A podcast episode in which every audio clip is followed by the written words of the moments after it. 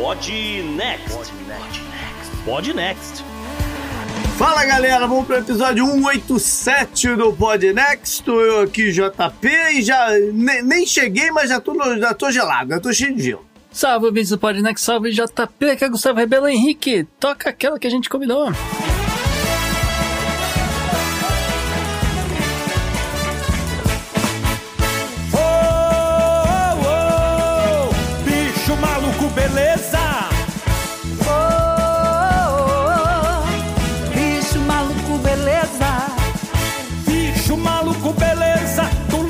Amparo. Bora logo pro programa pra gente não atrasar o bloco.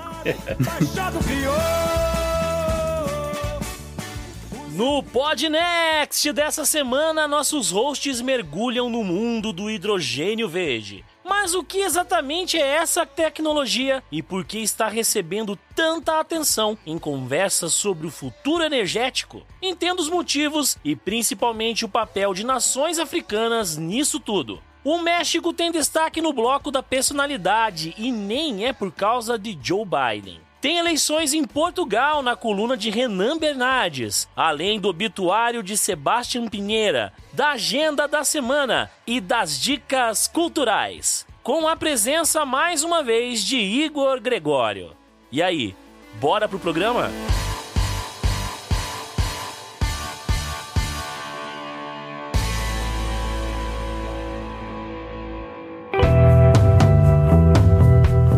Assunto quente da semana.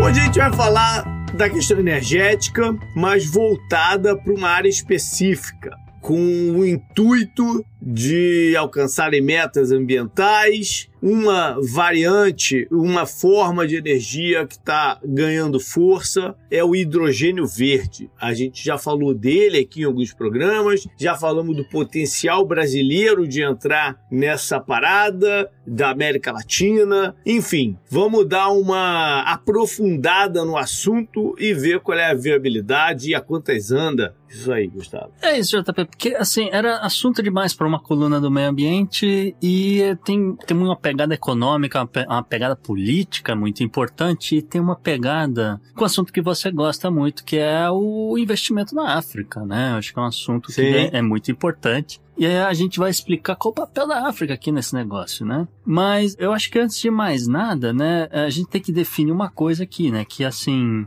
o, o hidrogênio verde, né, ele não é só uma, uma nova forma de energia, na verdade ele é, ele é mais do que a promessa de uma transformação completa, vamos dizer assim, né, da, da- do que a gente entende como a energia motora no, no, no país, entendeu? Agora, o que a gente tem que definir, né, logo entrando aqui, é, é como a gente traz esse assunto, a gente, é, é, assim, foi, foi citado na COP28, foi citado em várias outras matérias recentemente, né? E é importante, por exemplo, a gente começar falando aqui sobre o potencial africano. Que esse negócio pode gerar coisa do tipo um trilhão de dólares, sem sacanagem, em várias nações do continente africano até 2035, que não tá tão longe assim. E isso levando em consideração essa transformação global das matrizes energéticas do mundo. E por conta do papel africano, a gente está vendo um- uma série de transformações de rotas marítimas. A gente está vendo várias formas diferentes aqui de você transportar né, esse combustível tanto para a Europa quanto para a Ásia, né? Então está servindo também como esse entreposto comercial. E a gente também viu muitas notícias recentes aí com relação a acordos, né? Compromissos multibilionários já assinados, já em vigor. Está sendo pouco divulgado, acho ruim, mas a gente está aqui para cumprir esse papel, né? Que não está sendo feito. E só para adiantar um pouquinho, né? Alguns dos principais players africanos aqui são a- o Egito, a Mauritânia, o Marrocos, a Namíbia e o Quênia, já.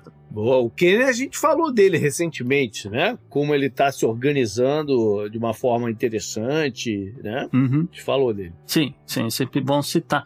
Mas ajuda que a vizinhança ali é um pouco mais pacificada do que na- nas outras áreas também no continente. né? O continente é muito grande, esse aqui é o lance. Mas, de toda forma, seriam esses os players aí a impulsionar esse desenvolvimento, esse mercado voltado para exportação, voltado para desenvolver infraestrutura aí de energia renovável, que obviamente também vai vai atender a necessidade doméstica desses lugares, né? Agora, assim, pessoas às vezes estão tá, tá se perguntando, ah, mas por que hidrogênio verde, né?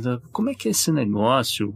Você tem gás natural. Mais importante, o que é isso? Hã? Como assim? O hidrogênio tem cor? É, não, é até bom você citar essa coisa da cor, porque é bem interessante, porque assim, você pode produzir hidrogênio a partir de gás natural, tá? Isso aí é, não é novidade, isso aí é feito há muito tempo. Há muito tempo. Muito, muito tempo. Acontece que assim, o hidrogênio retirado do gás natural, eles chamam de hidrogênio cinza, porque ele vem acompanhado de volume muito grande de dióxido de carbono. Com o passar do tempo, a galera bolou aí um mecanismo que vai conseguir separar, né? Vai conseguir capturar esse carbono do hidrogênio e aí você tem um hidrogênio com uma pegada reduzida de carbono. Ele ainda é um pouquinho, né, não é completamente zerado, mas eles já chamam de hidrogênio azul. Então vê se eu entendi bem. A cor, então, é uma classificação de quanto de carbono que é produzido para gerar ele? Quase isso. É quanto de pureza ele tem, vamos dizer assim. Né? Então, cinza, hum. ele tem muito dióxido de carbono, então ele é mais poluente. O azul é um pouquinho melhor. Entendi. Até você chegar no verde, né? Que o verde, ele literalmente, ele é produzido a partir de energia de fonte renovável. Então, pode ser uma usina hidrelétrica, pode ser uma usina solar, pode até ser uma energia nuclear. Uhum. Mas com a ideia de que, olha, você vai utilizar eletricidade e a partir daí que você vai dividir a água e vai capturar esse hidrogênio e que daí não tem nenhuma pegada de carbono, porque a água não tem carbono. Uhum. E é a esse hidrogênio que você atribui o nome de hidrogênio verde. Beleza. Agora, JP, tem um, um, detalhe que todo mundo gosta de lembrar toda vez que alguém fala em hidrogênio sendo produzido. É que hidrogênio é extremamente inflamável, né? E as uhum. pessoas se lembram de balões dirigíveis, essas coisas pegando fogo e explosões e, e, pessoas morrendo e assim por diante. Até a bomba de hidrogênio, né? Existe porque é inflamável. Sim, e desde então, né? Qual é o, o desafio aqui? Não era nem você produzir o hidrogênio, produzir essa energia limpa para produzir o hidrogênio. O desafio era como transportar o hidrogênio verde e armazenar esse troço, diminuindo o risco de explosões, por exemplo, né? Uhum. Pois bem, a galera sacou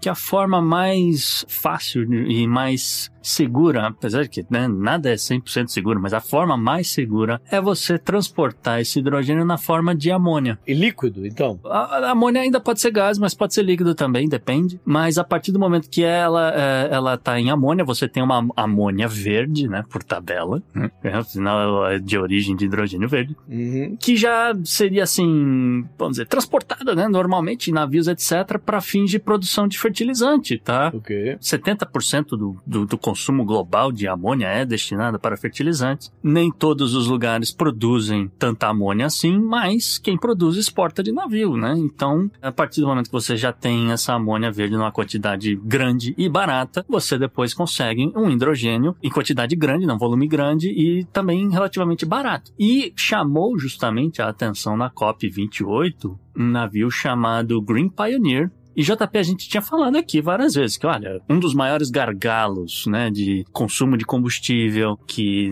sabe, não tem motor elétrico que aguenta e assim por diante, né, é, é o setor de transporte marítimo, né? Uhum. E o que a galera fez foi modificar um navio de transporte de carga, uh, que batizaram com o nome de Green Pioneer. Esse navio navegou de Singapura até Dubai, tá? Uma distância considerável, e ele estava sendo movido apenas com hidrogênio verde a partir de amônia. E chegou lá e estava lá na COP a galera vendo, né, um navio de transporte de minério de ferro, né? Não, não era pouca coisa. Uhum. Então, pô, é, é, é, possível, né? De toda forma, a gente sabe dos problemas, principalmente do continente, né? Todo o continente europeu, né? Não só o, o bloco da União Europeia, mas todo o continente, né? a gente viu problemas aí de choque de fornecimento de gás e petróleo e etc. por conta de Covid. A gente viu um salto uh, de 400%, né? No, no preço de gás natural. A guerra da Ucrânia, né? A guerra da Ucrânia.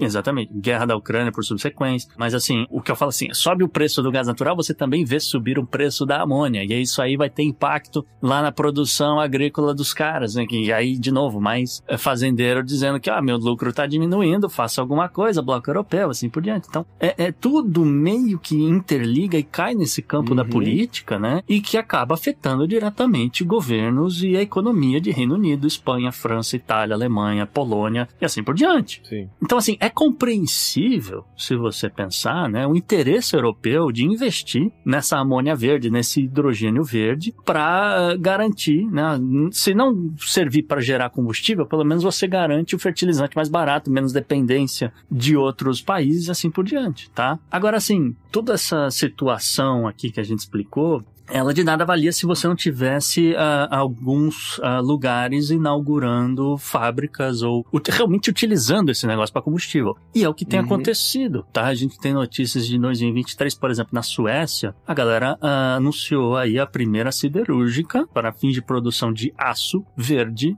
na Europa, utilizando hidrogênio. Beleza. Ou seja, tá acontecendo, tá devagar, é um por vez, mas está acontecendo. E em outros lugares com mega complexos para produção de aço, que estão aí em, em, construção ou estão sendo adaptados na Espanha, na França, na Alemanha e também uh, aí já fora do, do, do bloco europeu, mas na Coreia do Sul e no Japão.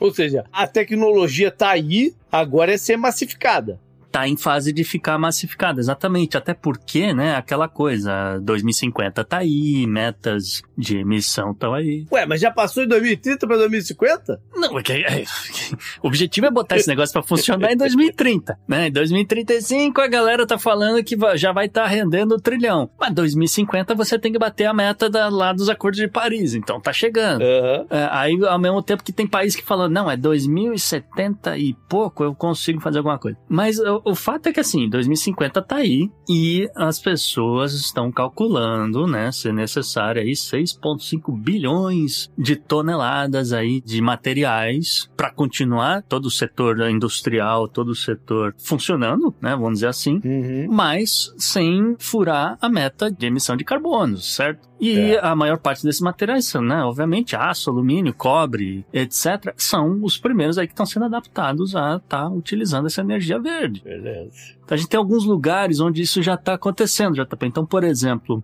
os, os, Emirados Árabes, né, eles já iniciaram a produção de alumínio, né, o que eles estão dizendo que é alumínio verde, que utiliza a energia solar do Parque Mohammed bin Rashid Al Maktoum, justamente fazendo homenagem pro cara que é dono de Dubai.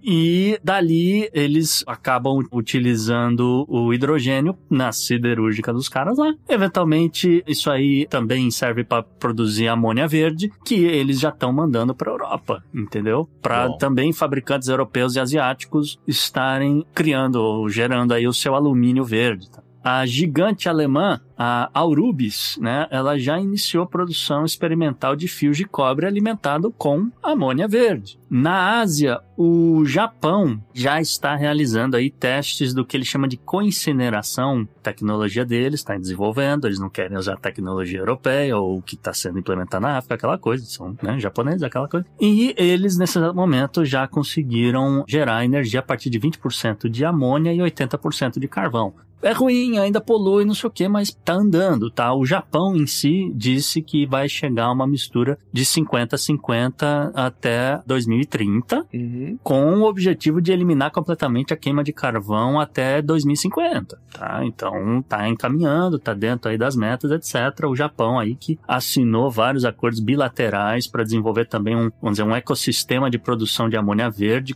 todo esse leste asiático, né, vamos dizer. Então são acordos com a Indonésia, Uhum. Uh, o Japão vai entrar com a tecnologia, a Indonésia tem lá suas termoelétricas que precisam ser substituídas. A Indonésia, por exemplo, ela queima carvão para gerar 62,5% de toda a energia das ilhas lá, né? Uhum. Singapura também está muito interessada em se tornar o hub de comércio de hidrogênio verde, então já tem acordo com o Japão. A Tailândia está nessa também. É, mas aí eu te pergunto, tá? A gente deu um panorama legal de quem está usando. A gente já ia passar de assunto aqui. Mas eu acho que não dá para passar de assunto sem ver, pelo menos se se manifestou de alguma forma, Estados Unidos e China, que são os grandes né, jogadores de carbono na atmosfera. Eles já se posicionaram em relação ao hidrogênio verde de alguma forma? Mais ou menos, JB. A China tá indo por outro caminho, né? A China é solar. O negócio deles é energia solar, solar, solar, carro elétrico e assim por diante. Os Estados Unidos está no meio do caminho. A gente já viu que esse negócio do carro elétrico tem limitações. A gente já falou sobre isso aqui. Né? Tem muita limitação, inclusive para adoção dessa tecnologia. É muito Uhum. complicado você ter uma picape para estar trabalhando como. É, desculpa, é o carro mais vendido nos Estados Unidos há 50 anos, né? A, a, a- a picape, ou uma picape pelo menos, né? Um- de alguma fabricante dessas. Mas é muito complicado você gerar energia e usar esse negócio para fins de que eles chamam de veículo de trabalho, né? Que, que não é Uhum. para você ir fazer compra no supermercado, né? Mas enfim, tem gente que faz isso. Mas de toda forma, os Estados Unidos está no meio do caminho, tem algumas coisas acontecendo, tem alguns projetos nos Estados Unidos acontecendo por parte de interesse, na verdade, das petroleiras, JP, que estão mais interessadas nesse negócio. Ah, mas aí é aquela coisa, né? até 2050 ainda dá para vender muito petróleo. A China também pretende vender muito petróleo até lá. Então, assim, não são as principais fabricantes de carro que estão adaptando esse modelo para usar combustível, vamos dizer assim, de hidrogênio verde. Porque os maiores problemas de Estados Unidos e China é com as termoelétricas, né? Não é nem tanto com Uhum. o carro, com o transporte. Apesar de que, ah, tem tanto carro na rua. Tem, tem mesmo. Mas o grosso da energia desses dois países é queimar carvão, queimar combustível fóssil. Mas o hidrogênio verde não ajuda nisso? Ele ajuda você a consumir menos energia, ele- você pode adaptar a sua fábrica. Então, aqui, essa situação da. Por que, que tem tanto interesse em fabricar aço? Porque hoje o maior fabricante de aço do mundo é a China. Uhum. De repente, a China vai querer entrar num negócio desse para resolver essa questão das siderúrgicas dela. Ou vai comprar a tecnologia dessa galera, ou vai desenvolver a dela, ou alguma coisa vai ter que acontecer, tá? Os Estados Unidos não é um grande fabricante de aço, os Estados Unidos é um grande importador de aço, né? Sim. Então, é, ele tá na outra parte da cadeia. E, de toda forma, não é exatamente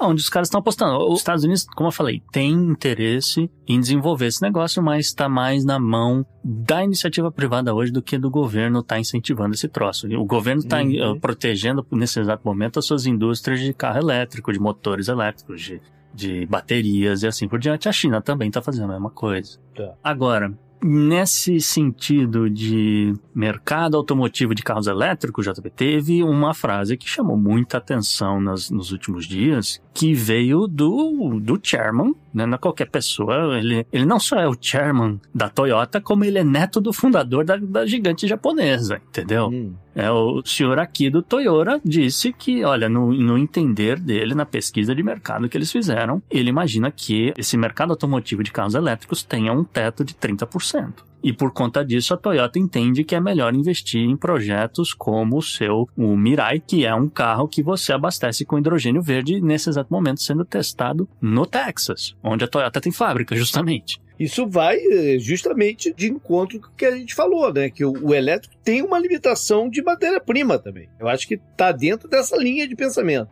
Por mais que você tenha, pelo menos nos Estados Unidos, a gente já falou, tem uma mina gigante que os caras encontraram, fica ali entre Nevada e Oregon. Tem lítio pra chuchu ali. Tem lítio pra chuchu no fundo do oceano, que também dá pra tirar isso e aquilo, mas não é o- assim, as pessoas estão vendo, ou- ouviram, ou tiveram algum tipo de experiência ruim com seus carros elétricos nesse último inverno, tá? Gente que não conseguia abrir o carro, gente que não conseguia abastecer o carro, que o carro ficou completamente sem bateria, e no frio, eh, realmente, existe um problema da bateria de lítio parar de funcionar, a reação química não acontece, então você não consegue carregar seu carro. E a galera em Chicago, por exemplo, abandonando seus, seus veículos elétricos na rua porque não vai sair dali mesmo, entendeu? E, e, enfim, muita confusão, várias notícias nesse sentido. Mas vamos voltar aqui pro hidrogênio verde, JP, né? Porque é Uhum. muito interessante essa coisa da capacidade da África de se tornar uma potência do hidrogênio verde, tá? Eu tô usando realmente essa palavra potência. Por exemplo, o Saara, né? O Saara cobre ah,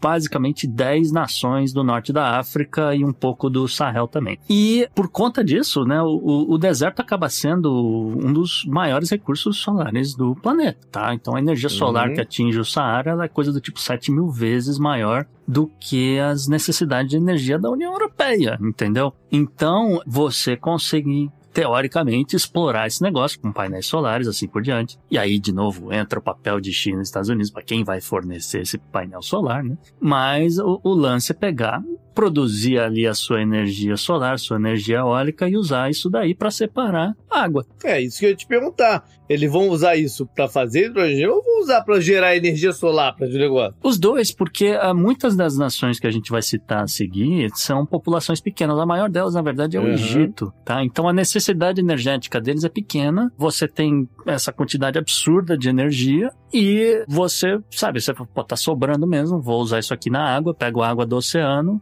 vou vender o sal depois. Deve conseguir aproveitar o oxigênio e, obviamente, que pega o hidrogênio, transforma em amônia e vende para Europa, tá? Então, assim, os maiores líderes nesse momento, os que estão mais avançados no continente africano para realizar esse negócio, são Marrocos e Egito. O Marrocos, ele inicialmente já desenvolve eh, uma produção própria de hidrogênio verde, uma, uma parceria com o governo da Alemanha, que começou em 2018. Muitos projetos ligados também com o setor privado. Tem investimento de Países Baixos, Itália, Portugal tá na parada, JP. Olha aí, desgaste. Tem dinheiro da União Europeia, como né, o parlamento, aquela coisa. E nesse exato momento, uma das maiores fábricas de amônia verde do continente africano está no Marrocos. É uma instalação irlandesa-portuguesa e está previsto aí que eles vão gerar 183 mil toneladas de amônia verde até 2026. Tem dois anos a ver se vai, Uau. no que vai dar esse negócio, mas tá falando 2026. E, eventualmente, né, o, o país espera chegar a uma produção total de amônia verde, algo perto de 1 milhão de toneladas em 2027, e atingindo aí 3 milhões em 2032. Uhum. E, enfim, né, essa ideia de que o Marrocos pode eventualmente estar exportando de entre 1 a 3 milhões de toneladas por ano de amônia verde. A amônia é tóxica? Toxicidade média, ela, é- ela é inflamável, ela é menos inflamável do que o hidrogênio, tá? Então, Uhum. é aquela coisa, né, dos fazendeiros aqui nos Estados Unidos que não pode mais comprar amônia sem autorização porque tinha gente fazendo bomba caseira e tal. Isso, isso. Acontece. Mas toxicidade média, tá? Não é tão brava assim. Mas o Marrocos, pra você atravessar ali e chegar na Espanha e da Espanha distribuir pra União Europeia, é um pulo, né? Então, Uhum. mais o motivo dos caras quererem ser o hub aqui e tá fazendo esse negócio. Vai gerar emprego, vai gerar dinheiro. E também de olho nesse mercado você tem o Egito, né? O segundo maior produtor de gás natural, né? No continente africano. O sétimo maior produtor mundial de amônia, tá? Da forma convencional. Ou seja, eles já têm o know-how, eles já têm as pessoas com escolaridade, com ensino, com treinamento para estar lidando com a amônia em si. Quando você diz forma convencional, não é a verde. Não é a verde, É. exatamente. É. É. amônia a partir de gás natural que vem lá com o seu dióxido de carbono, etc. Mas é uma questão de você adaptar o sistema e falar: olha, agora vocês vão utilizar hidrogênio a partir de quebra de água, entendeu? Pronto. Uhum. O Cairo, né, o governo do Cairo tem como objetivo utilizar parte da capacidade de geração de energia solar e eólica do Egito, que já existe aí, no, no intuito aí de abocanhar até 8% do mercado comercial global de hidrogênio verde. O Egito, ele assinou aí uns acordos-chave para construir também usinas de hidrogênio verde com uma subsidiária de energia renovável, produtora de minério de ferro da Austrália, JP, a Fortescue. Só um parênteses rápido que o navio que a gente citou lá, o Greener Pioneer, ele foi bancado justamente pela essa Fortescue. Tá, era um, como eu falei, eles fazem transporte de minério de ferro. Quem cedeu o navio foram esses caras, para fins de marketing, obviamente, mas também para mostrar que, olha, dá para fazer, tá? Você se deparou recentemente com alguma notícia nova, eu não, do, sobre aquela questão da barragem lá na Etiópia para fazer a, a hidroelétrica no Nilo? Não, fora que tinha inaugurado, não, não foi muito adiante, JP. Né? Né? Porque se gerar é, esse tipo de energia aí via o Nilo, aí você gera o hidrogênio verde. Sim, porque você tem Né? energia, energia hidrelétrica a partir, né? Então realmente você tem energia limpa e você só precisa da água, etc. A Etiópia que tem a segunda maior população da África, né? Atrás da Nigéria, aquela Sim. coisa. Seria importante. Isso daí vai acabar voltando a ganhar mídia essa história aí. Possivelmente, mas como eu falei, o Egito também já está se preparando aí para ter problemas. Se tiver problemas com água, se tiver problemas com outras coisas, ele já está investindo em energia solar e energia eólica Uhum. também. De novo, o Egito tem um pedação do, do, do Saara, né? Enfim, aí tem outros players, né? Vamos falar aqui rapidinho de outros players. A Mauritânia A Mauritânia é interessante porque ela do, da região do Sahel, ela tem um maior potencial para entrar nesse mercado de hidrogênio verde, porque ela tem recursos solares e eólicos é, muito similares aos vizinhos, só que a população da Mauritânia é minúscula, é tipo sete vezes menor do que a população do Marrocos. Uhum. Então, assim, ah, se você vai lá, constrói um parque eólico, um parque solar, você pode usar tudo aquilo só para fazer isso aqui sem prejudicar a energia da população, entendeu? E aí, a partir daí, você consegue então falar: olha, eu tenho aqui a terra, eu tenho aqui o potencial para geração de energia, eu vou tentar fazer acordos aí para quem tiver interesse em explorar hidrogênio verde. Então, por exemplo, o porto de Rotterdam assinou um memorando de entendimento para estar colocando ali umas instalações na Mauritânia e a partir dali passar a trazer 600 mil toneladas de hidrogênio verde para a Holanda. É bastante, né? Não é pouca coisa. Namíbia, JP, Namíbia recentemente perdeu seu presidente. Né? Citei isso nas redes sociais, não vai dar pra fazer o obituário dele hoje, mas estava lutando contra o câncer, aquela coisa, faleceu o presidente da Namíbia. De toda forma, né, a Namíbia se tornou um dos líderes de hidrogênio verde na África por conta de um aporte financeiro grande que veio da Alemanha. A Alemanha é a maior entusiasta aqui da parada. E também é um país de população pequena. A Namíbia tem 2,7 milhões de habitantes, né, muita área, é pouco povoada. Orlando, população de Orlando. População de Orlando, é. É, exatamente. É grande Orlando. Não tinha feito esse comparativo, mas agora que você falou, realmente tem razão. Somando ali Kissimmee, Sanford, né, grande Orlando. Titusville, até Titusville, pode ir até Titusville, você chega aí nos 3 milhões. É. E, enfim, então ela tem uma necessidade energética que ela consegue aproveitar, não é muita coisa, sobra, o que sobra você quebra a água e tem aí o seu hidrogênio verde. Então, vamos fazer acontecer. O Quênia né, já citado aqui, o Quênia também tem potencial para fazer esse tipo de exportação de hidrogênio verde, mas aí é do lado leste da África. E no caso aqui do Quênia, tem a possibilidade, né, por, por conta da proximidade, da facilidade para escoar, de chegar no mercado da Índia tá? Uhum. Que é, também é um, é um outro país aí queimando carvão, meta para 2070, possivelmente prorrogando, assim por diante. A Índia deu um, deu um bico no acordo, né? A Índia é terrível.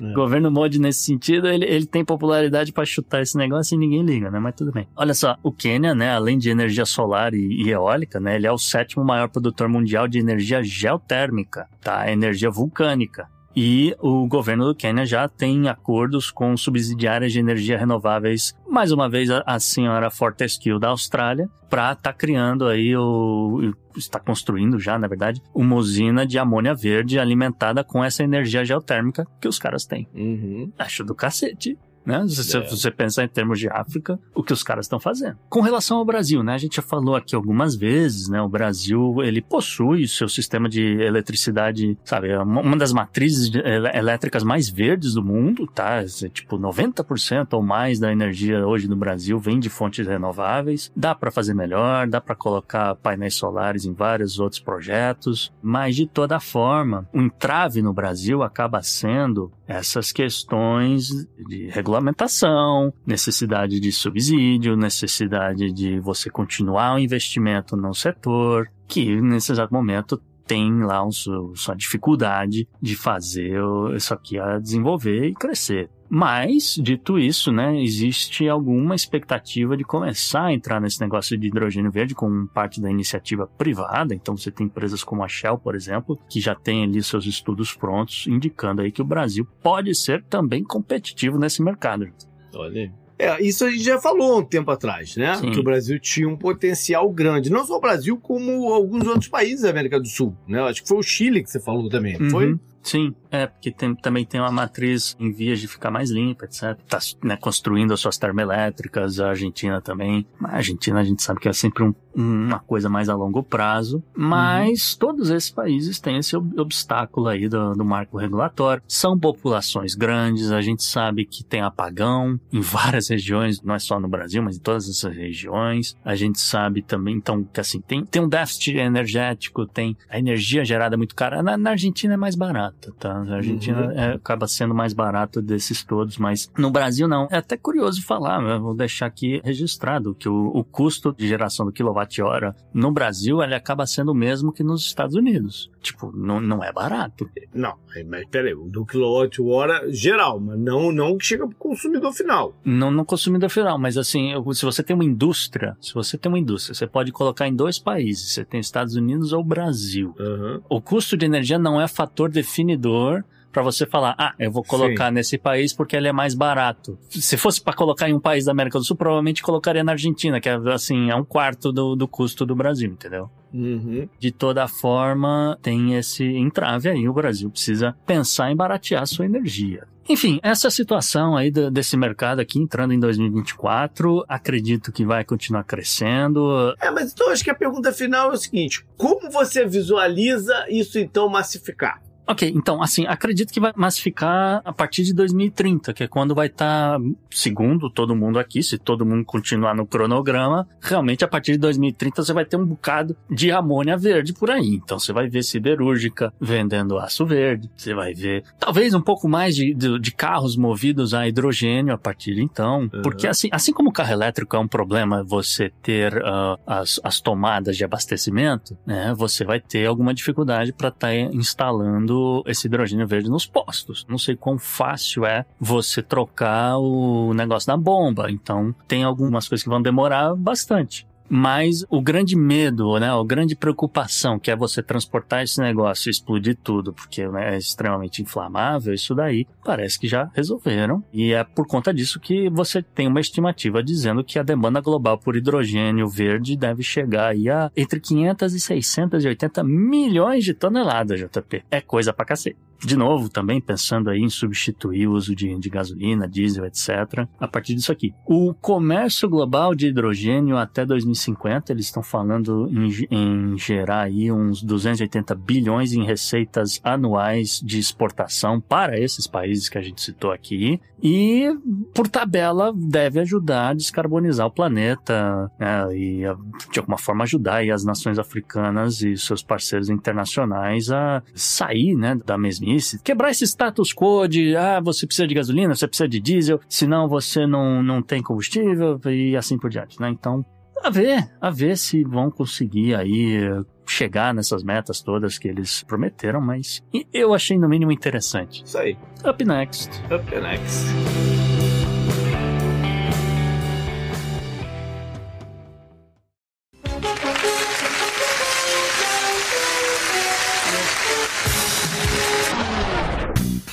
Olha aí, no último ano tal, esse daqui foi um personagem que volta e meia pintou aqui, né, como figura da semana, Gustavo. Pois é, porque assim, gosta ou não, ele é um dos líderes mais populares do planeta. É tipo, é inevitável entender por que como, né? A gente tá falando do ainda presidente do México, né, Manuel López Obrador, e ele, JP, ele tá naquela fase, né, nos últimos meses antes dele entregar o cargo, né? Então o cara tá naquela situação que ele fica pensando lá no, no Palácio Nacional de México, qual será meu legado, né? O que que eu vou deixar para os livros de história? Né? Afinal de contas, eu, eu sou o líder mais popular do mundo, alguém vai ter que explicar por quê, né? E, assim, para muita gente, né, muita gente no setor da economia aponta que, olha, ele conseguiu tornar o México o maior parceiro comercial dos Estados Unidos, né? México está uhum. exportando aí coisa do tipo 475 bilhões em mercadorias para os Estados Unidos, entre a, né, mercadorias acabadas ou semi-acabadas. E por conta desse valor aí, o México acabou ultrapassando as exportações chinesas, tá? A China exportou 427 bilhões, apesar de que a China ainda tem a tendência a esse número cair. Poderia ser o legado dele também, JP, aquela história uhum. que a uhum. gente contou do novo complexo ferroviário, né? Na península de Yucatán, a ideia do Obrador de levar uh, os turistas um pouco mais para o interior do México, explorar cavernas, explorar uhum. né, aquela coisa toda. Que, talvez as pessoas se lembrem, né? Que deu uma confusão danada, porque tinha que passar num, numas áreas né, de, de empresa privada, e, aí comprou briga com o governo americano, etc. Mas não, não é nada disso. O Obrador, na verdade, Hum. ele está buscando um, um plus a mais aqui, tá? Nos seus últimos momentos no cargo, ele está propondo, JP, uma reforma constitucional abrangente. Tá, não é pouca coisa, ele está falando em mudanças na Suprema Corte, tá, com eleições diretas para juízes da Suprema Corte mexicana. Ele está propondo também mudanças na legislação para que servidores públicos possam se aposentar ganhando o seu último salário no cargo que eles estavam ocupando. E tem algumas questões ligadas à transparência governamental que é, eu achei muito estranho, mas aí, sei lá, ele deve ter os motivos dele, porque eu acredito que sempre transparência sempre é bom, etc. Mas às vezes, né, o cara tem uma ideia melhor aí do que, que ele vai fazer com esses dados do governo. Mas de toda forma, essas propostas foram apresentadas dizendo que ah, a gente está revendo aqui algumas políticas neoliberais, mas o intuito também do Obrador é influenciar a agenda e, de certa forma, controlar os discursos durante essa fase de campanha eleitoral, tá?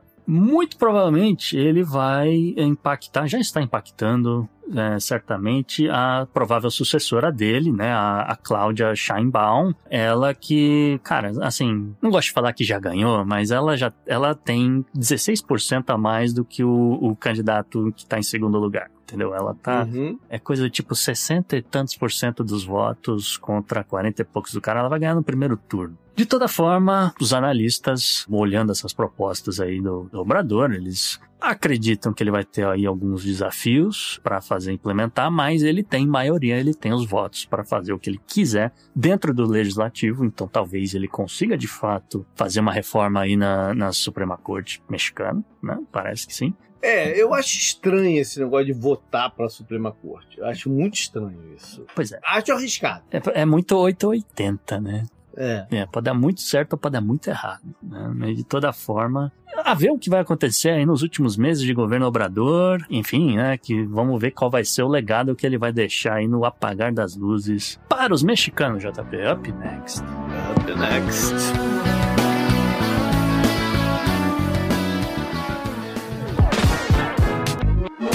A Europa em destaque.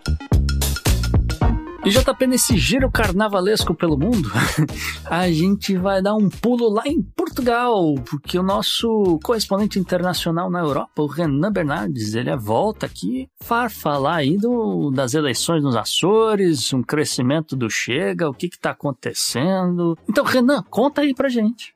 Fala pessoal do Podnext, JP, Gustavo. E como estamos todos certinho? Aqui é o Renan Bernardes, de volta para mais uma coluna de correspondência europeia, né, o correspondente internacional aqui, mais especificamente falando daqui de Portugal. E eu venho aqui para dar um follow-up do que vem acontecendo aqui no país. A gente já até falou, né, há pouco tempo, tivemos aqui há um ou dois meses esse destaque na coluna, desde que o ex-primeiro-ministro Antônio Costa renunciou ao seu cargo, é, depois de uns escândalos de alegada corrupção no seu governo. E dessa última vez que nós falamos, cara, era tudo muito recente, era um clima de instabilidade ainda. Agora eu tô de volta aqui para que a gente possa falar um pouquinho mais sobre o que tem, tem acontecido nesse, nesse último período. E dessa vez, claro, volto com algumas atualizações né, desses recentes acontecimentos, inclusive projeções daquilo que pode ser o resultado das eleições de março. Essas que foram convocadas pelo presidente Marcelo Rebelo de Souza após anunciar que faria a dissolução do governo, enfim, aquelas polêmicas que já debatemos aqui anteriormente. E para fazer essas projeções do que nos espera nessas eleições de março, nada melhor do que começarmos por comentar as eleições regionais dos Açores, tá? Foram realizadas no dia 4 de fevereiro, pois esse é um bom termômetro para projetarmos o que poderá acontecer em breve nas eleições de Portugal continental. E uma rápida observação aqui dos Açores, para quem caso não saiba, que é um arquipélago localizado no Oceano Atlântico e é considerado um território nacional português. E, enfim, as eleições dos Açores, que tiveram um resultado divulgado nessa terça-feira, dia 5 de fevereiro. Lembrando que essa coluna está sendo gravada na quinta-feira, dia 8, é, então bem recente. Teve uma vitória relativamente esperada da Aliança Democrática, que é uma coligação da direita feita pelos partidos o PSD, que é o mais popular desses, né, o Partido Social Democrata, o CDS e o PPM, obtendo 26 mandatos, tá? O PS, que é o atual governo, inclusive de Portugal, é, e o principal adversário político e de centro-esquerda conseguiu 23 mandatos, então ali logo na cola. Depois tivemos o Chega, que é o partido de extrema-direita, com cinco cadeiras, e por fim o Bloco de Esquerda, Iniciativa Liberal e PAN, com um mandato cada. Uh, isso quer dizer que para ter maioria no parlamento, a Aliança Democrática teria que se aliar ao Chega, necessariamente. Algo que já havia anunciado que não faria, por alegar ser um partido antidemocrático. Só que agora pode ser a diferença entre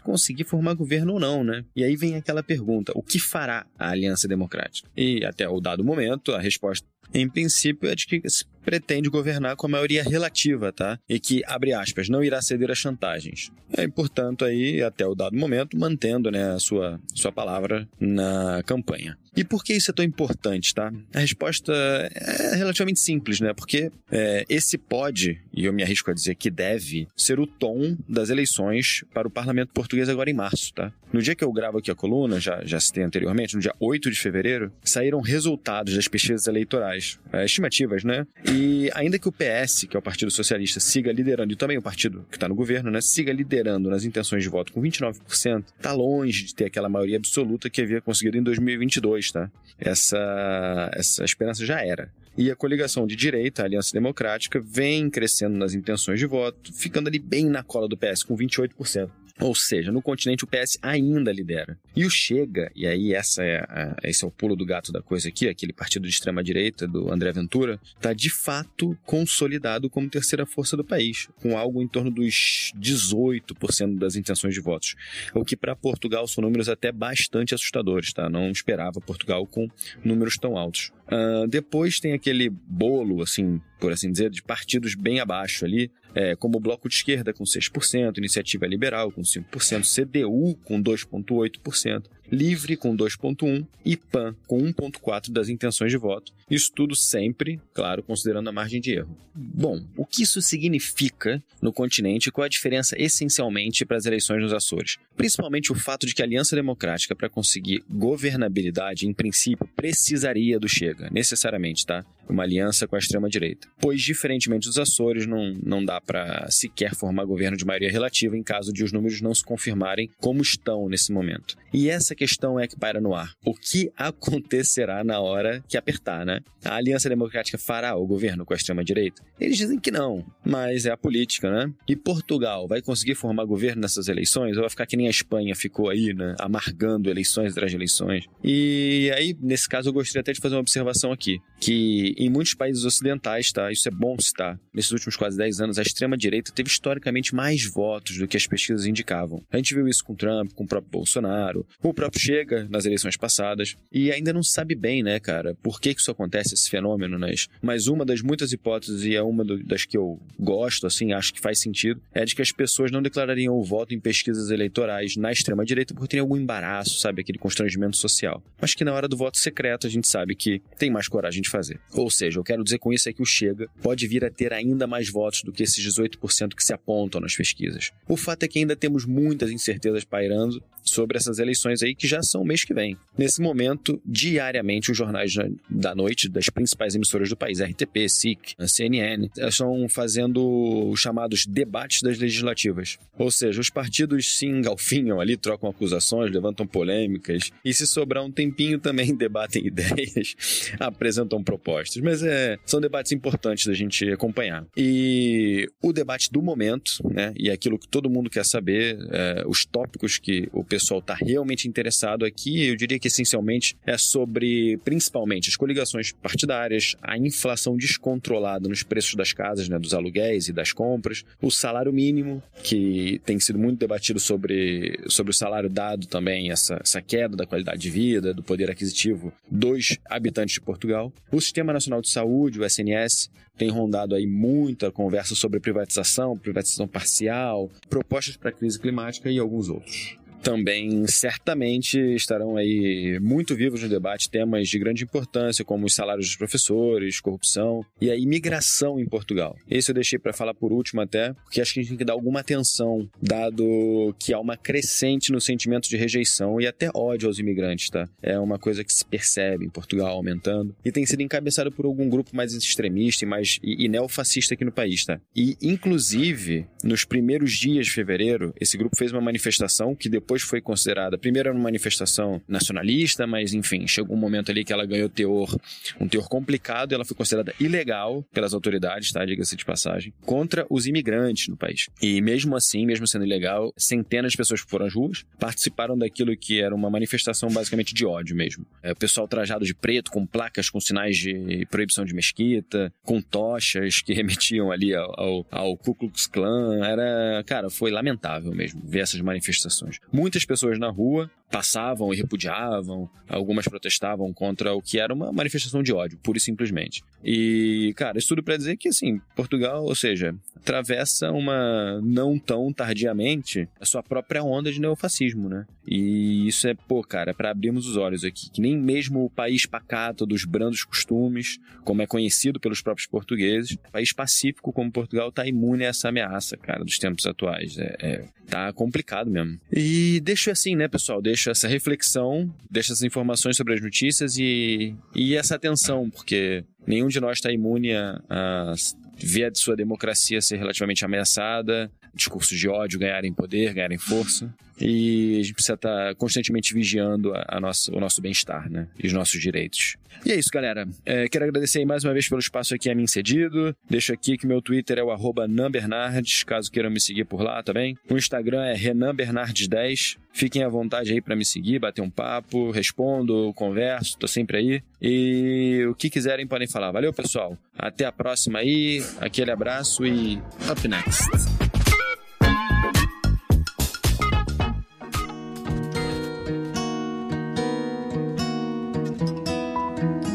Obituário. Teve um falecimento trágico aqui na América do Sul. Pois é, JP.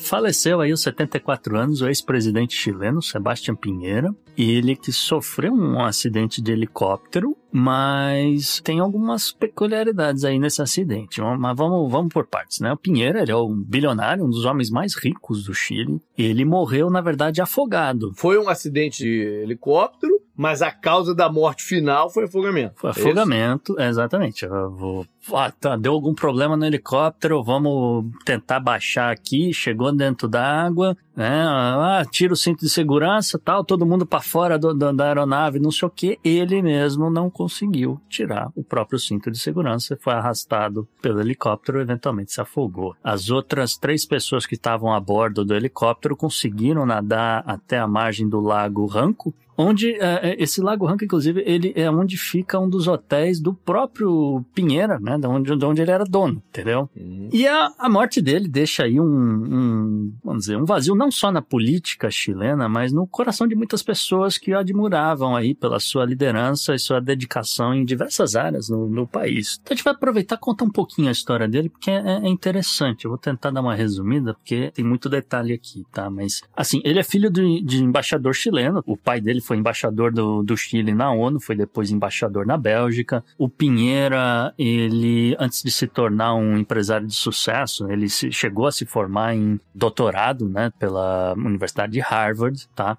Ele foi responsável, por exemplo, por introduzir o uso de cartão de crédito na vida dos chilenos. Ele fundou, junto com outros sócios, a, a Bancard em 76, mas ele só passou a assumir cargo executivo em 79, porque até então ele estava trabalhando numa construtora que também ele fundou e também estava atuando, mas assim, com, com muito menos sucesso. Né? A Bancard, de fato, fez a vida do chileno muito melhor, decolou rapidamente e até hoje é uma das maiores emissoras de cartões de crédito do Chile. Ele é um dos fundadores, um dos sócios fundadores da companhia aérea LAN Chile, né, hoje com o nome de LAN, mas dentro do leque da Latam, e ele conseguiu isso quando ele comprou uma parte da Scandinavia Airlines, que é norueguesa. Ele fundou várias empresas, mas destaca, por exemplo, o Penta Group, que é uma, é uma empresa que controla várias indústrias, bancos, seguradoras, empresas de varejo. E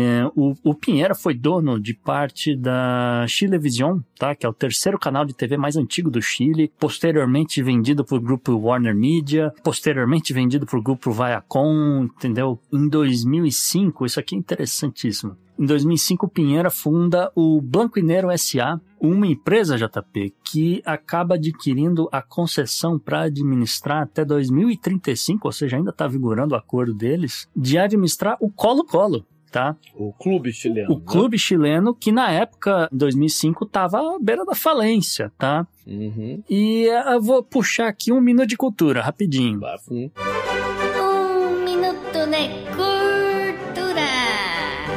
O Pinheiro em si, ele estudou na Universidade Católica, então o time do coração dele é a Universidade Católica do Chile. Hum. Mas ele, ele viu a situação do Colo-Colo, resolveu entrar no, nesse mundo dos esportes e, enfim, ele adquiriu o clube. Mas o Minuto de Cultura vai por conta do nome do clube, que talvez as pessoas não saibam, mas eh, Colo-Colo foi o nome de um chefe tribal, né? Um chefe mapuche importante que lutou contra os espanhóis na guerra do Arauco, né? No, no tempo aí da, ainda ah, do Chile colônia, tá? Então, Uhum. existe essa pegada popular desde então, com o nome Colo-Colo, com a representação Colo-Colo, né? Com os símbolos do clube ligado aos Mapuche. Enfim, ele entrou nesse negócio, salvou o time da falência, o time começou a se recuperar desde então e assim por diante. Além dessas atividades empresariais, né, Pinheira também é destaque por todas as causas sociais e filantrópicas que ele se envolveu. Então, ele foi dono da Fundação Futuro, que uma, uma fundação que promovia o desenvolvimento social e educacional de comunidades vulneráveis no Chile, inclusive os Mapuche. Uhum. Provavelmente daí que ele, ele ficou sabendo da situação do Colo-Colo. E assim, ele também atuava pela América Latina e por todo o mundo. No, no campo da, da carreira política é importante pontuar que o Pinheira ele, ele se lança como senador, ele acaba sendo eleito como independente, JP, sem, sem ter nenhum Uhum. partido por trás. Ele foi eleito senador é, em 1980. Ele vai, é, inclusive, participar ativamente ali no, no plebiscito de 1988 contra a ditadura de Pinochet. Ele não se bicava com o ditador chileno. Uhum. Mais tarde, em 2005, é, ele começa a explorar a questão da presidência e, e o que deu muita notoriedade para ele estar fazendo isso acabou sendo todo o lance dele com o Colo-Colo, é bom que se diga, mas ele sai para presidente pela o movimento da Renovação Nacional. Ele eventualmente vai perder para Bachelet em 2006. E, enfim, ele vai conseguir ser o 35º presidente do Chile em, em dois mandatos, né? Então, primeiro em 2010 e depois em 2018. E ele vai acabar sendo o primeiro presidente de, de direita desde o fim da ditadura de Pinochet. Uhum. Durante esse, esse tempo no cargo, Pinheira trabalhou incansavelmente para promover aí o desenvolvimento econômico, implementar reformas. Muitas das reformas que ele fez foram ligadas ao público LGBT, então assim casamento, adoção e etc. O que rendeu para ele, inclusive, uma homenagem do grupo LGBT, uma das maiores ali do Chile, rendeu homenagem a ele justamente por conta disso. E, enfim, ele é bem quisto por esse grupo também, tá? Enfim, né? O trágico, só para complementar aqui, algumas implicações da morte dele, né? Mas, assim, o, o trágico acidente de helicóptero que deixa aí a nação chilena em luto, sim. Como eu falei, bem quisto por vários grupos, apesar da, da popularidade dele ter ido pelo ralo durante a pandemia, aquela coisa toda. Mas balança corrida eleitoral chilena em 2025, tá? A gente, nesse exato momento, pesquisas, essas pesquisas que jogam 15 nomes diferentes de Uhum. 15 partidos diferentes, né? Então tá lá o Boric, a própria Bachelet tá no meio, tem várias outras pessoas, tem dois nomes que estão muito na frente dos outros, né? Que é a, a senhora Evelyn Matei, ela que é do UDI, né, União Democrática Independente, também a principal líder da oposição ao governo Boric. Só para pontuar, o UDI é o partido fundado com raízes no pinochetismo, no- ainda na década de 80. O outro nome que também se sobressai acaba sendo de José Antônio Cast, o popular Jaca, J-A-K. Ele que é líder do Partido Republicano e, sempre lembrando, o pai dele, Michael Cast, era tenente do exército nazista alemão. Mais à direita ainda que o pinochetismo? Não, não é possível. É. Pois é, é meio complicado, porque assim, esses dois nomes estavam disputando quem ia receber a bênção do Sebastião Pinheiro, pensando que, olha, o Pinheiro é moderado, é um cara que é bem quisto em vários meios, né? Tem lá um pezinho com o Mapuche, tem lá o um pezinho com o grupo LGBT, assim, pá, então, assim, quem tiver o apoio desse cara vai ajudar e a unir em torno de uma bandeira da direita. Então, esse era o plano dos caras, de repente o cara morre e ficaram sem isso daí. Agora, só lembrando que em 2021 teve um desaforo entre o Cast e o Pinheiro, ainda vivo, obviamente, quando o Castro, durante a, a, campanha, o tempo inteiro, falando coisas do tipo: ah, não, ele é um especialista em finanças, em economia, ele é um cara de visão, eu queria que ele fosse o meu ministro da economia entendeu? Vendendo essa bandeira. Chegou na véspera da eleição em 2021, a popularidade do Pinheiro é extremamente baixa por conta da pandemia, etc. Ele chutou o cara, entendeu? Falou, não, assim, eu queria, mas uh, não, não deu muito certo, então não vai ser. Mas não se preocupe, eu vou arrumar alguém, entendeu? Aquela, um papinho desse. Hum. E enfim, é, seria bom, de repente, em 2025, o cara também tá dando um. um falando, não, não é bem assim, mas eu confio no trabalho, sei lá, alguma coisa nesse sentido, entendeu? Estavam disputando esse negócio. Bom, você fez um obituário muito positivo em relação ao Pineira, né? Mas, como você disse mesmo, a popularidade dele era baixa. É, no final do último mandato era bem baixa. Teve problemas e tinha problemas. Inclusive, eu vi um tweet passando aí que o espero abraçado no inferno. E tava lá o Pinochet e o Papa João Paulo II. Enfim, é, não é, o que eu quero dizer é que não era um cara também né, de uma unanimidade absurda, né? O, o prestígio desse ponto. Ele tinha muita resistência, né? É, exato. Ninguém tem 100% de aprovação, né? Acho exagero comparar o cara com Pinochet, porque assim, ele, ele tem lá seus problemas, é, aumentos de tarifa disso, daquilo, etc, como tá, mas assim, todo mundo tem algum problema, uhum. entendeu? De toda forma, ele causou um impacto muito grande na economia chilena, ele causou um impacto muito grande com, quando era presidente, principalmente em conquistas desses direitos e, e outras coisas mais, tudo dentro do, do, do aquilo que ele acreditava, mas assim, o Chile continua tendo problemas, precisa rever suas reformas, etc. Não conseguiu fazer nada durante o governo Boric e, pelo que as pesquisas estão indicando, vai sobrar para um governo de direita fazer. E as opções não são muito confiáveis Agradáveis. nesses momentos. É complicado. Então, é por isso que eu falo, ó, pelo menos o cara era moderado comparado com uhum. esses aí, entendeu? Então, cuidado quem você pega pra ser teu inimigo. Exato. Up next. Up next.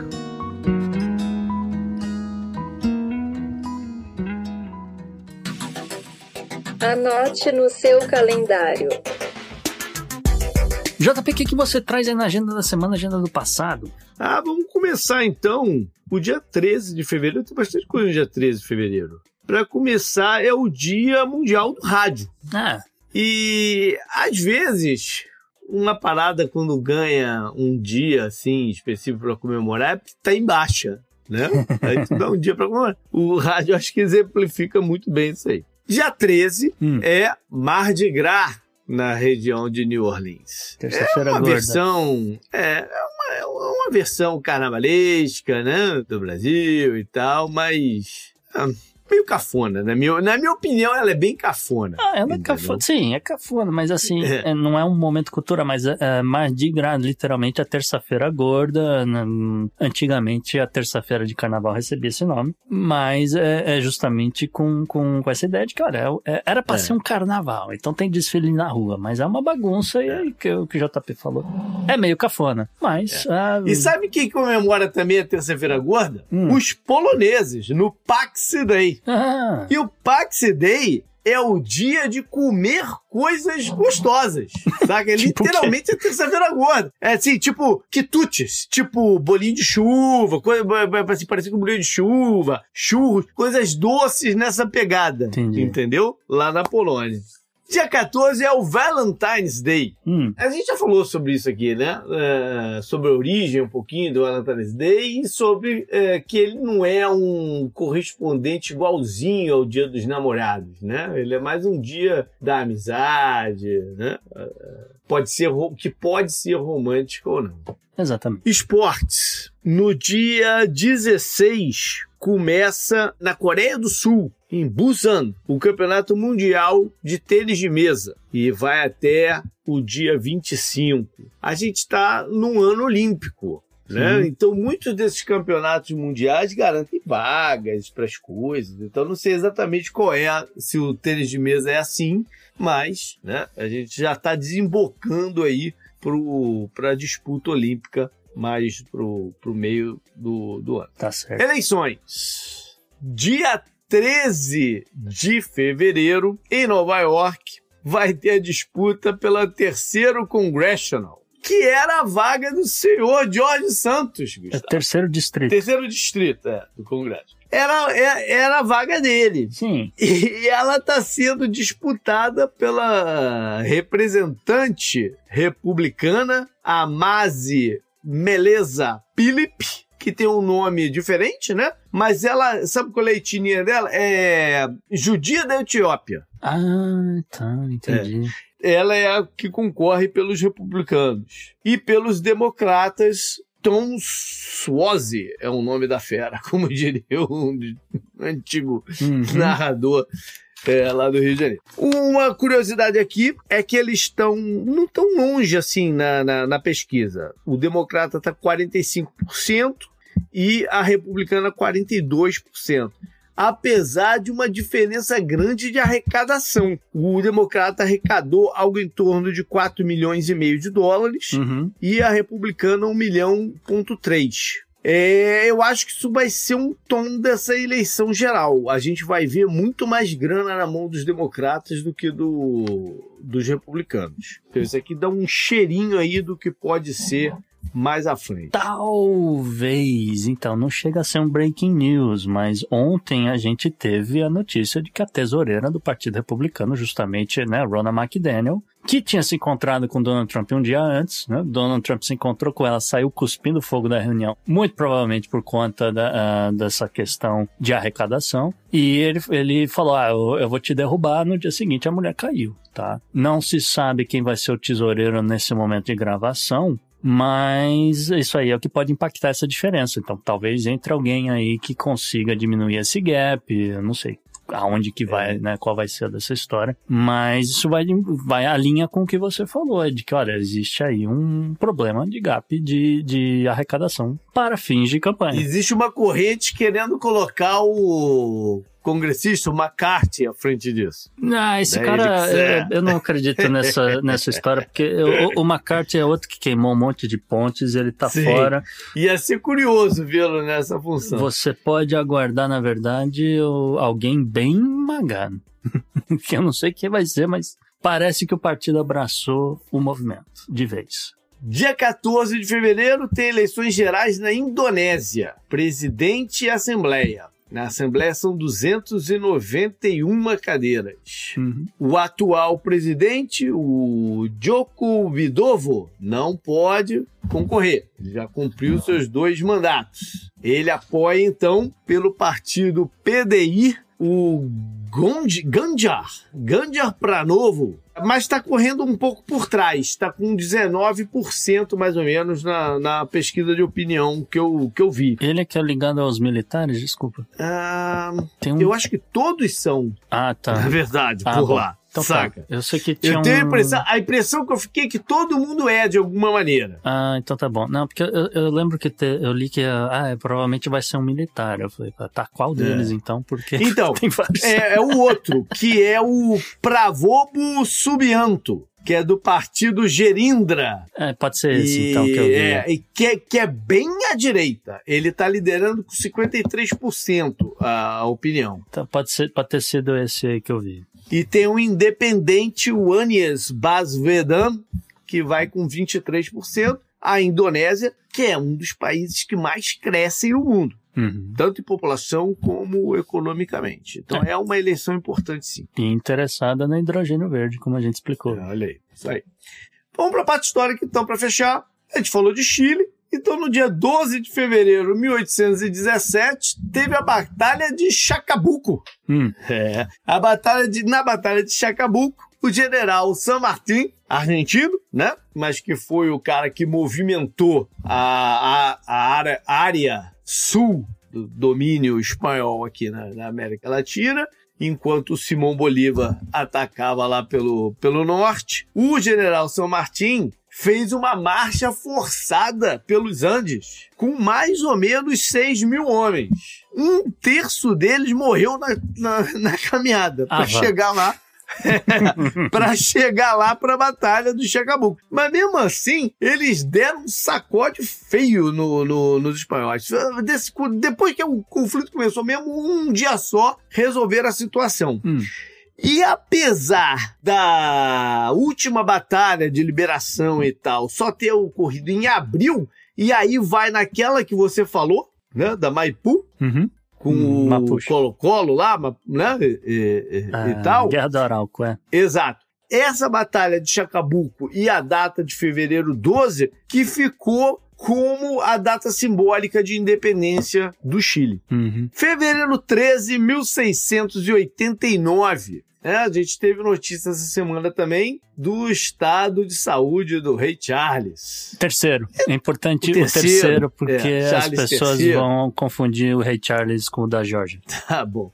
Mas, então, em homenagem a ele, eu trouxe aqui a ascensão ao trono de um rei e uma rainha que governaram juntos, William e Mary, com a alcunha de William III e Mary II. E eles reinaram juntos até 1696, quando a Mary faleceu. A Mary, isso foi logo depois da chamada Revolução Gloriosa, Hum. né? que, que mexe com a estrutura da monarquia inglesa e foi uma revolução pacífica, vamos dizer assim. É, foi golpe. É, é, foi um golpe. A gente fala que foi golpe. Foi um golpe. Nesse foi programa a gente Mas, fala que é enfim. golpe. É.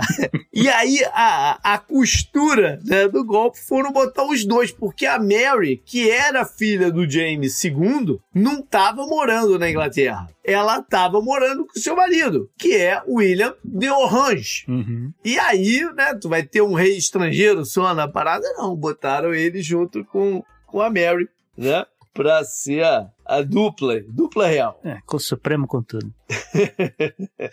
E por fim, fevereiro 14, 1991, um filme muito marcante estreou, né? Que é O Silêncio dos Inocentes. Uhum. E, cara, eu vi no cinema, cara, eu fico muito abestado quando eu vejo essas datas assim. Lembro que eu vi esses filmes no cinema, cara. Com a Jodie Foster, Anthony Hopkins. É um filme emblemático, né? Falar em, em Jodie Foster, ela tá na nova temporada, eu ainda não vi, Hum. mas tá na nova temporada de True Detective. Ah, é né? verdade. Ela é a principal de True Detective, que a trama desse ano tá fazendo uma correlação com a da primeira temporada. A que teve o Ah, Matt é? McConaughey. É, não, não vi nada de True Detective, eu só É, ia dizer que é. Silêncio dos Inocentes é um dos meus filmes favoritos aí de todos Olha os aí. tempos. Sai Toda a saga de Hannibal ou Canibal, né? acho bem interessante. Up next, então. Up next!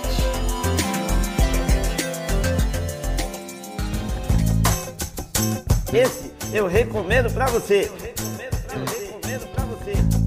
E ele que não tem folga no carnaval, ele está aqui conosco mais uma vez, Igor Gregório. Mas aposto que é folião. Ah, sim. Pô, mas não tenha dúvida, não tenha dúvida que na Paraíba tem carnaval. Então, Igor, recita pra gente.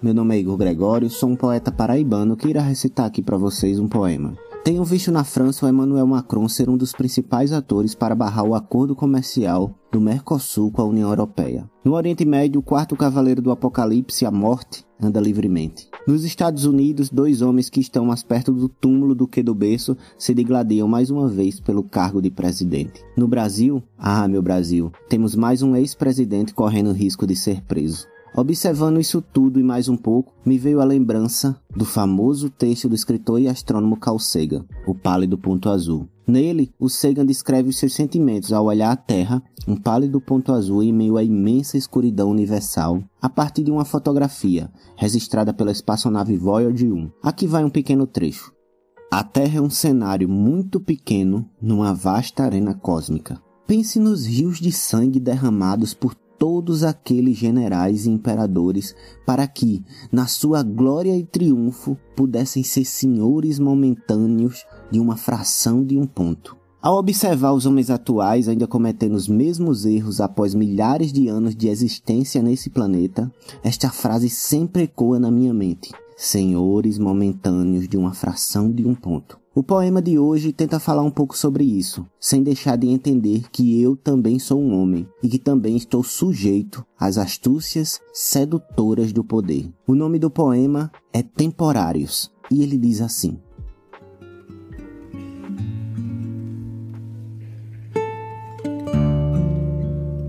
Homens fracos se erguem pelo mundo, condenando o futuro à barbárie. São a dor inflamada de uma cárie pela boca do povo moribundo. É feroz o desejo vagabundo de querer sempre mais do que se tem.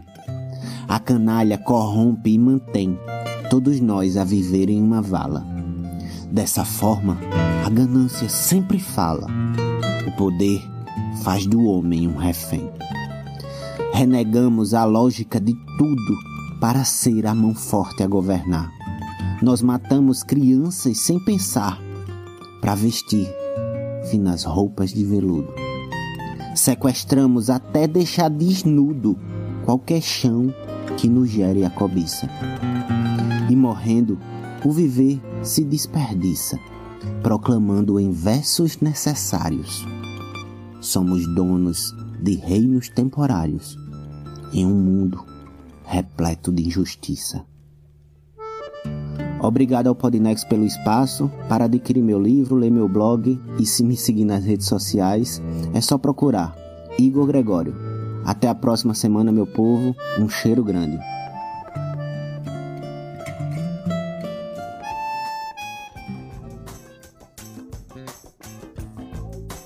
Muito bacana. E Gustavo, o que, que você traz aí pra galera como dica cultural? JP tem um, um, um seriado que, vamos dizer, apareceu de supetão na Amazon Prime, está disponível no Brasil também, então estou tentando encaixar um pouco melhor para as pessoas poderem assistir. Mas é curioso, né, essa estreia de Mr. e Mrs. Smith como seriado, porque na verdade era para ter estreado em 2023. Esse seriado acabou sendo vítima da greve dos roteiristas. Ah, sim. E aí a, ficou sem data, a Amazon Prime falou: "Ah, é comédia romântica, vou jogar para para época do Dia de São Valentino, né?" Uhum. Mas assim, não é uma não é tão uma comédia romântica, eu diria que é mais uma Mas é com a Angelina Jolie e Brad Pitt, não? Não tem Angelina Jolie nem Brad Pitt, mas tem, na verdade, sabe quem, JP? Danny Glover. Olha aí. É, Danny Glover aparece ah, no papel principal ah, e ele faz ah, papel com a Mayra. Eu não sei falar no último nome dela, Er- Erkezin, é, eu, é, não sei pronunciar, eu acho que é escocês esse, esse sobrenome dela, apesar de que ela é ah, ah, descendente de. Olha aí. É, é- é bem, bem curioso. Mas eles são justamente os dois que estão no papel de Mr. e Mrs. Smith, que na verdade é, um, é mais um seriado de aventura com os gagzinhos românticos. Aham. Entendeu? E o que, que é interessante nesse seriado é que ele, ele, ele é bem curto, oito episódios, tá todo disponível já no, no canal lá. E o que, é, o que é interessante é que todo episódio aparece um ator famoso novo, que eu não vou dar spoiler, é, só um. Vou dar só spoiler de um que aparece. Mas assim, todo episódio tem um, um- um- Acontece alguma coisa, eles estão no meio da aventura e aparece um ator novo. Você fala: Meu Deus, eu não acredito, esse cara apareceu aqui nesse filme. Nesse seriado, desculpa. Né? Ah, então, só pra pontuar que tem um episódio onde aparece Wagner Moura. Que não é tão novo assim, Que mas não é, é, bacana. é, que não é tão novo assim, mas ele aparece lá. Você, você tá assistindo e de repente você fala, pô, é o Wagner Moura. Entendeu? É, é- é bem essa reação que eles meio que provocam em todos os episódios. Pô, não acredito, é fulano. Ah, eu não vou dar spoiler que é pra não estragar todo mundo que aparece. Mas é, procurem, assistam, não é nenhuma obra-prima, mas é aquela coisa que eu digo, entretém. Então vale a pena. Divertido. Beleza. Valeu, galera. Foi isso então. Espero que tenham curtido. Ficaram com a gente aí. Continuem nas próximas semanas e mande pra gente seus comentários, críticas, sugestões. Pode ser por e-mail, pro contato arroba opodnex.com. Mas também estamos aí nas redes sociais. O meu direto no Twitter é o JP underline Miguel, mas também tem o Gustavo, no arroba Gu, underline Rebel, o Podnext você segue no Twitter, no Instagram, onde você quiser, procurando para arroba o Podnext ou só Podnext você encontra a gente, threads, buscar e tudo. E, ah, lembrando sempre, né, JP, a todos os nossos apoiadores, o nosso muito obrigado. Esse programa só é possível graças a vocês. E bom carnaval, galera. Valeu, até mais. Um abraço, tchau, tchau.